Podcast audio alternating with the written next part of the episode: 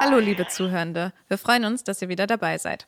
Heute spreche ich mal wieder mit Frieda. Hallo. Moin. Man hört auch heute ja immer noch wieder Aussagen, dass Mitarbeitende davon ausgehen, dass ohne sie einfach halt gar nichts laufen würde. Oder umgekehrt, dass halt auch Sätze fallen, die die Mitarbeitenden dann unter Druck setzen, dass sie halt auf jeden Fall nicht kündigen dürfen. Und genau darüber wollen wir heute sprechen. Wir wollen ähm, ja darüber uns austauschen, warum Unersetzlichkeit nicht mehr zeitgemäß ist. Und in diesem Zuge werden wir vor allem darauf eingehen, was diese Erkenntnis halt auch für die Unternehmen bedeutet und wie dieser Wandel äh, möglichst problemfrei umgesetzt werden kann. Vielleicht einmal kurz zur Definition. Unersetzlichkeit bedeutet in unserem Kontext äh, die Vorstellung, dass halt eine bestimmte Person oder Position so einzigartig ist, dass sie nicht durch andere ersetzt werden kann. Ähm, also es wird sozusagen angenommen, dass der Erfolg einer Organisation oder eines Teams von dieser einen Person abhängt. Was würdest du denn sagen, Frieda, warum ist das nicht mehr zeitgemäß? Ja, also man spricht ja, spricht ja da auch bei Führung zum Beispiel von postheroischer Führung, ähm, weil man sagt, ähm, es gibt heute nicht mehr so diesen einen autoritären Alpha-Tier ähm, Macher. Der alles alleine entscheiden kann und ähm, die, die Weisheit mit, mit Löffeln gefressen hat, Mhm. sondern eigentlich eher auch um Führungskräfte, die sich selbst hinterfragen, die das Hinterfragen ihrer Entscheidungen oder ihrer vielleicht auch manchmal Entwürfe Mhm. äh, äh, zuzulassen. Und genauso ist es natürlich auch bei Mitarbeitenden. Ähm, es, jeder, jedes Unternehmen ist gut beraten, mehrere äh, Wissensträger ähm, herauszubilden und, und äh, die, die Möglichkeit auch zu geben und so ein Stück weit dieses ähm, Monopolwissen aufzubrechen, was manchmal gar nicht einfach ist, weil Wissen es macht. Mhm. Ne? Ist immer noch so, Ja. dass die Leute dann eben unter Umständen auch sich damit erstmal selber unersetzlich machen Mhm. und gleichzeitig aber dann auch diesem Druck nicht standhalten können äh, oder nicht wollen. Und für ein Unternehmen, zumindest ist es aus der unternehmerischen Sicht, ist es zwingend notwendig, ähm, das Wissen auf viele oder mehrere zu verteilen und eben auch deutlich zu machen, dass das gar nicht der Anspruch des Unternehmens ist, dass einer Mhm. so ein äh, Monopol da hält, ähm, sondern dass es vielmehr die Erwartung ist, dass so eine Schwarmintelligenz das Wissen der vielen zu guten Ergebnissen führt. Ja, auf jeden Fall. Ich glaube auch, dass die Globalisierung und auch der zunehmende Wettbewerb dabei eine ganz große Rolle spielen. Absolut. Also ne, diese ganzen technologischen Fortschritte, die in den letzten Jahren entstanden sind und auch die Automatisierung, also so Aufgaben, die sich immer wiederholen oder automatisiert sind, die ähm, da braucht man quasi jetzt ja heutzutage schon gar keine bestimmte Person mehr, die da irgendwie das alleine weiß. Und ähm, das reduziert halt die Abhängigkeit ja auch, weil die maschinellen Systeme halt die Aufgaben übernehmen und die Mitarbeitenden sich dann halt auf anspruchsvollere und auch kreative Aufgaben konzentrieren können. Und gleichzeitig ist es natürlich mit der Zunahme an Kom Komplexität eben nicht so, dass einer allein Mhm. die richtige äh, und allwissende Entscheidung eben treffen kann, sondern dass es am besten ist, wenn man da das Wissen vieler Personen vereint, wie gerade schon gesagt. Ne? Ja, Und es geht halt immer um Austausch und Wissen in der Zusammenarbeit, ähm, äh, um, um dann den Anforderungen entsprechend, die du gerade genannt hast, gerecht zu werden. Ne? ja. Was würdest du denn sagen, was kann passieren, wenn eine Person nach wie vor in einem Unternehmen unersetzlich ist und halt diese alleinige Macht sozusagen hat? Ja, die Frage ist, ob derjenige oder diejenige das dann als Macht empfindet oder Mhm. eben als Belastung empfindet. Ne? Wenn als Macht äh, empfunden wird, es vielleicht missbraucht. Mhm. Ne? Dass Leute zum Beispiel, und das habe ich selbst schon erlebt, dass Leute in, in Situationen andere gegen die Wand laufen lassen, Ja, wohl wissend, dass der jetzt gleich gegen die Wand läuft, Mhm. ne? Macht ausgespielt. Und wenn du es andersrum siehst, dass der Druck auf jemanden liegt, dass er sagt, aber ich bin der Einzige, der das kann und weiß, kann es halt zu Krankheit führen. Auch, Mhm. ja, ne? das ist ja auch eine extrem große Mhm. Verantwortung, die Absolut. jemand dann hat. ja. Ja, Und das bedeutet natürlich gleichermaßen, dass Leute auch lernen äh, müssen, beigebracht bekommen müssen, wie delegiert man, wie gibt man Aufgaben ab, wie bindet man Kollegen, Kolleginnen entsprechend ein. Das kennen wir alle, dass wir sagen, bevor ich dem das erklärt habe, mache ich es lieber selbst. ja, Na, das ist also der Klassiker. Dann entsteht natürlich keine Verbreiterung des, Müssen, des Wissens. Ne?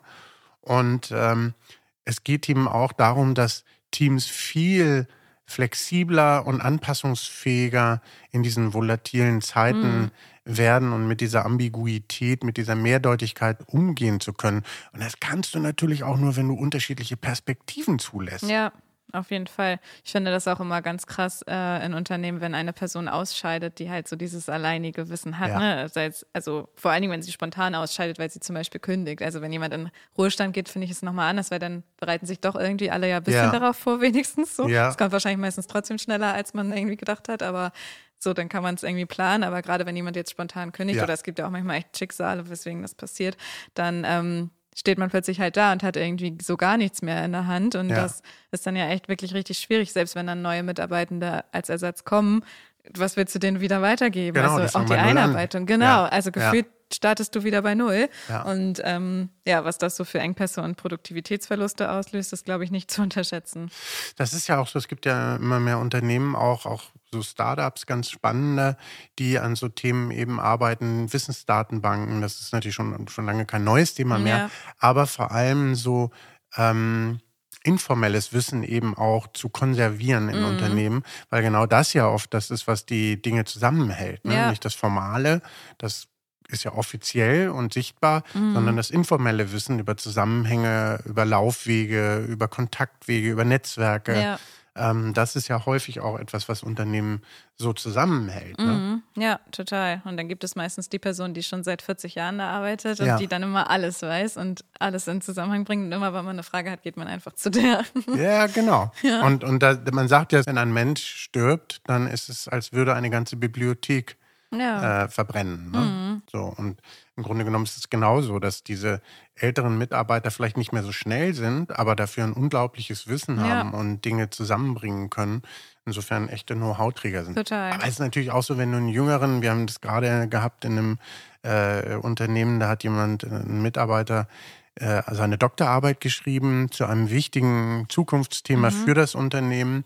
Und man hat ihm nicht rechtzeitig einen Anschlussvertrag irgendwie angeboten. Mhm. Und dann hat er woanders ein, äh, ein, Angebot bekommen und hat gesagt, ich wäre gern bei euch geblieben, aber ihr habt nicht, euch nicht ja. bewegt. Und mit dem ist so viel Know-how weggegangen. Ja, ja. schade auch. Ja, total. Ja. Und das ist richtig schlecht gewesen, mhm. weil das ein Innovationsprojekt war für das Unternehmen. Ne? Also äh, Ganz muss, schlimm. Ja, mhm. muss man äh, rechtzeitig aufpassen und mitdenken.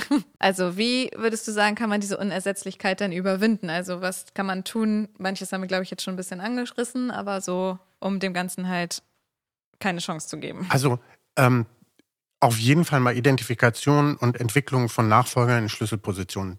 Erste Bürgerpflicht, rechtzeitig, ja. genau. Erste Bürgerpflicht. Ne? Dann natürlich auch Widerstände ernst nehmen und respektieren vor Veränderung und da und auch natürlich vor dem Verlust der eigenen Bedeutung. Das ist die Abteilung eher Macht, ne? mhm. ne? Fraktion Macht, Team mhm. Macht. Ne? Mhm. Da zu sehen, nee, im Gegenteil, also wenn du dein Wissen teilst, dann macht dich das hier stärker bei uns, da auch für Aufklärungsarbeit zu sorgen und eben auch die Unternehmenskultur so zu gestalten, dass dieser Austausch gewünscht ist und gewollt ist und dass der gutiert wird ja. und eben nicht mehr so dieses, ähm, dieses ähm, heroische mhm. Einzelwissen, was früher so sehr ja auch äh, protektiert wurde oder gefördert wurde, ähm, weiter zu, zu befördern, sondern ja. da wirklich auch zu sagen, das ist einfach nicht mehr zeitgemäß für uns. Eine super Wissenskultur aufzubauen, auch eine Lernkultur. Früher ist es oft so gewesen, muss ich zu dieser Weiterbildung mhm. gehen? Kann ich es denn noch nicht? Ne? Ja. Ne?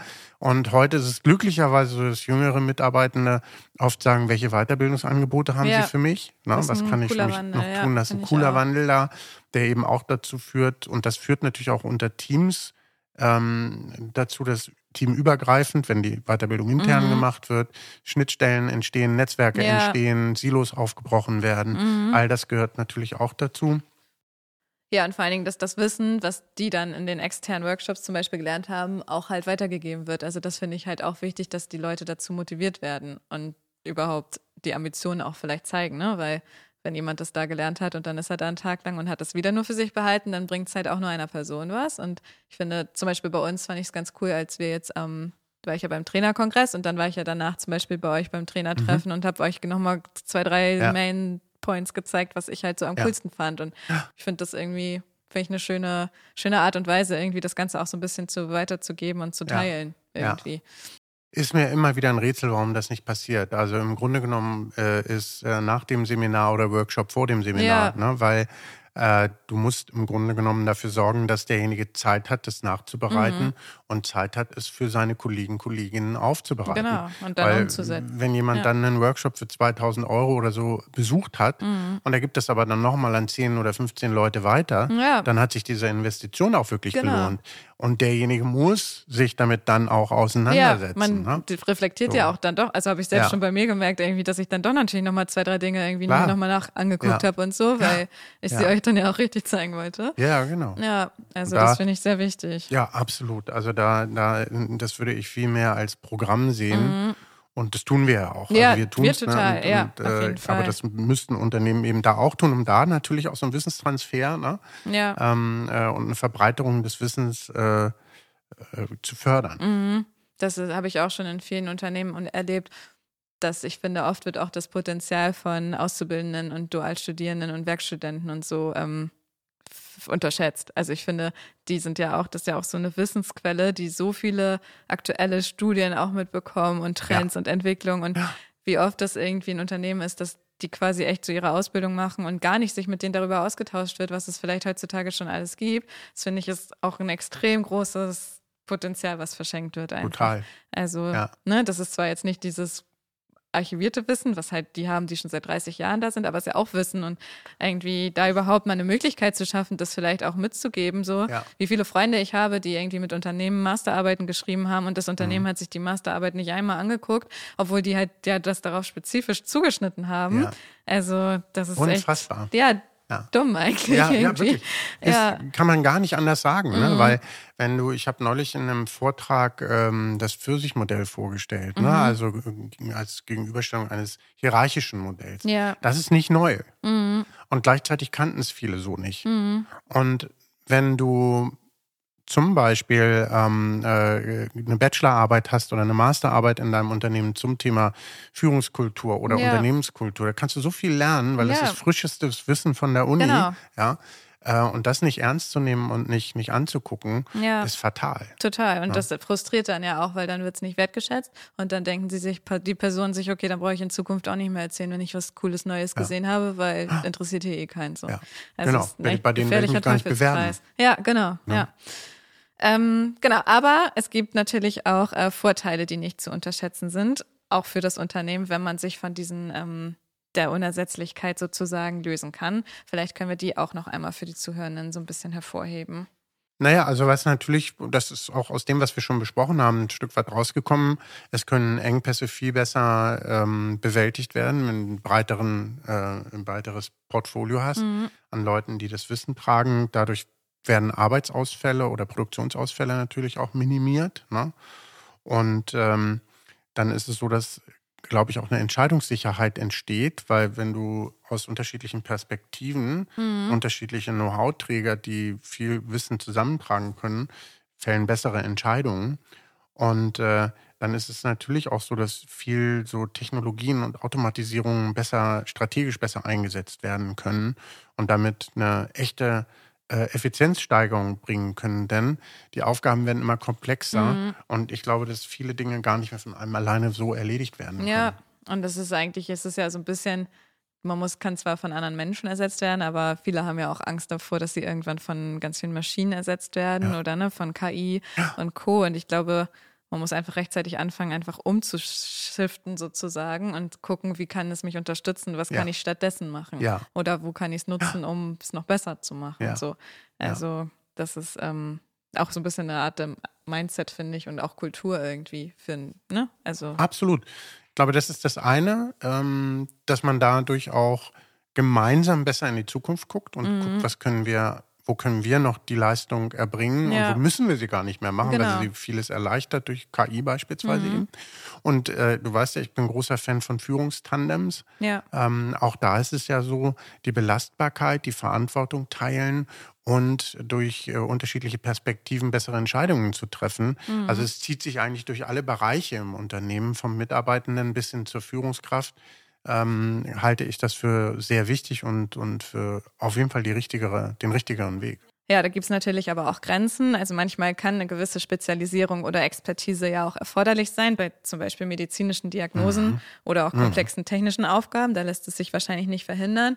Und dann gibt es wahrscheinlich aber auch wieder Bereiche, wo es besonders wichtig ist, schnell das zu über, also ne, diese Unersetzlichkeit zu überwinden. Mhm. Ähm, vielleicht hast du da auch noch mal so zwei, drei Beispiele, wo das auf, vielleicht so ist. Auf jeden Fall. Also gerade so in Technologiebereichen und IT-Bereichen, wo es auch durchaus um Forschung und Entwicklung geht, mhm. ne, da braucht es halt unbedingt breites Wissen und kein, kein kein Monopol. Monopol ne? Kreativität und, und so ein Innovationssektor, das geht so ein bisschen in ähnliche Richtung, wo es einfach vielfältige Perspektiven braucht, wo mhm. viele unterschiedliche Richtungen auch erstmal ansteuern muss um dann zu sagen, okay, hier vertiefen wir, weil da glauben wir, sind die Nuggets und ja, im Gesundheitswesen sicherlich auch, ja. zu sagen, wir brauchen wirklich effizientere Behandlungsmethoden und deswegen ist es gut, wenn da Wissen entsprechend weitergegeben wird. Mhm. Ich glaube, das Ding ist immer, wenn Wissen so als Macht eben gesehen wird und ja. wenn jemand versucht, das für sich allein, so eine mhm. Alleinherrschaft dadurch herzukriegen, das ist heute, das ist wirklich postheroisch, wie ja. man so wirklich sagt.